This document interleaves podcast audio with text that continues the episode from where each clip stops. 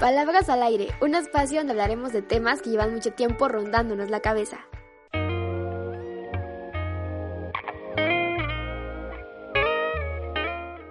Hola, espero que estés súper bien, súper feliz y súper contento, contenta. Yo soy Alejandra Lescas, por si no me conoces, estoy muy feliz de estar en este nuevo episodio contigo. Y oye, la verdad es que hay un tema que ya lleva bastante tiempo, mejor dicho, años en mi cabeza y que por mucho tiempo a mí me afectó en una parte de mi periodo escolar. Y cuando digo periodo escolar me refiero entre la primaria y secundaria. Tuve muchos problemas con una materia que realmente yo pensé que no tenía la capacidad de poder resolver los problemas que esta presentaba. Y todo tiene que ver con las matemáticas. Si en algún punto tú has dicho, esta materia no es para mí, odio las matemáticas, las matemáticas no son lo mío, déjame decirte que al parecer tienes tenemos o tenía yo ansiedad matemática en algún punto de mi vida. La verdad es que era muy frustrante, era muy, hasta cierto punto era un conflicto, ¿sabes? Porque realmente yo sabía todos los métodos, yo sabía cómo aplicarlas, pero cuando había un examen simplemente me bloqueaba y todo salía absolutamente mal.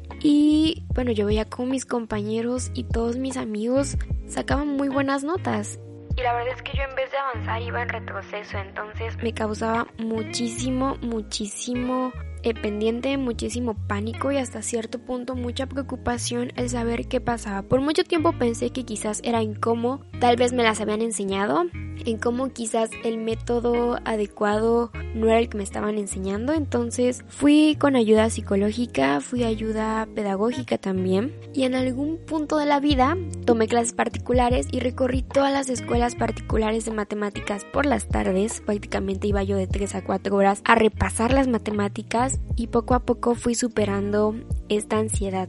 La ansiedad matemática se refiere a tener ese sentimiento de preocupación, de miedo e incapacidad de poder resolver los problemas. Sabes, en algún punto para mí el álgebra se volvió muy, muy deprimente y hasta cierto punto le perdí el interés a la materia, ¿sabes? Pero con ayuda profesional pude pasar esa etapa y bueno ya después las matemáticas fueron como algo como ya no tanto como un problema, ¿me entiendes? O sea, con las calculadoras y con diferentes cosas, pues ya, o sea, pasó, y ahorita pues no tengo como ningún conflicto con los números, ni mucho menos. Ya es una etapa que recuerdo, pues simplemente forma parte también de mi historia y mi formación académica.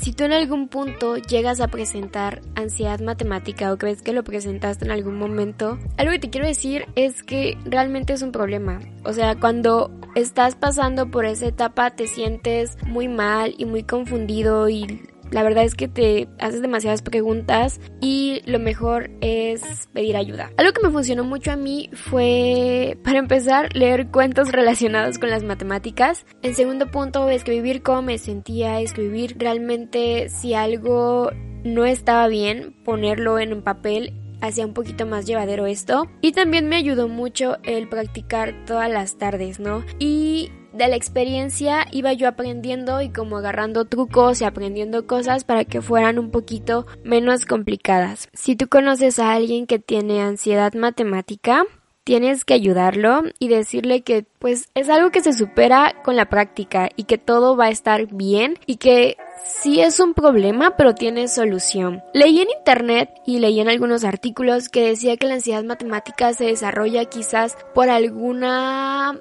por algún fracaso, por alguna mala nota o porque algo no salió bien quizás a la primera y ahí empiezas a frustrarte. También esto tiene que ver en que muchas veces nos dicen que las matemáticas son difíciles o cosas así, entonces a veces cuando somos muy pequeños nos dejamos llevar por las cosas que nos dicen o por las cosas que escuchamos, entonces es mejor intentarlo por tu propia experiencia, totalmente tú vivir lo que esa situación, quizás o con la materia o con lo que sea, esto aplícalo en todo, porque a veces nos dejamos llevar por cosas que nos dicen y no por la experiencia que nosotros mismos tenemos. Bien dicen que cada quien habla como le va en la feria y quizás a ti en la feria te vaya mejor que la otra persona, entonces es mejor que tú veas tus criterios a partir de tu experiencia.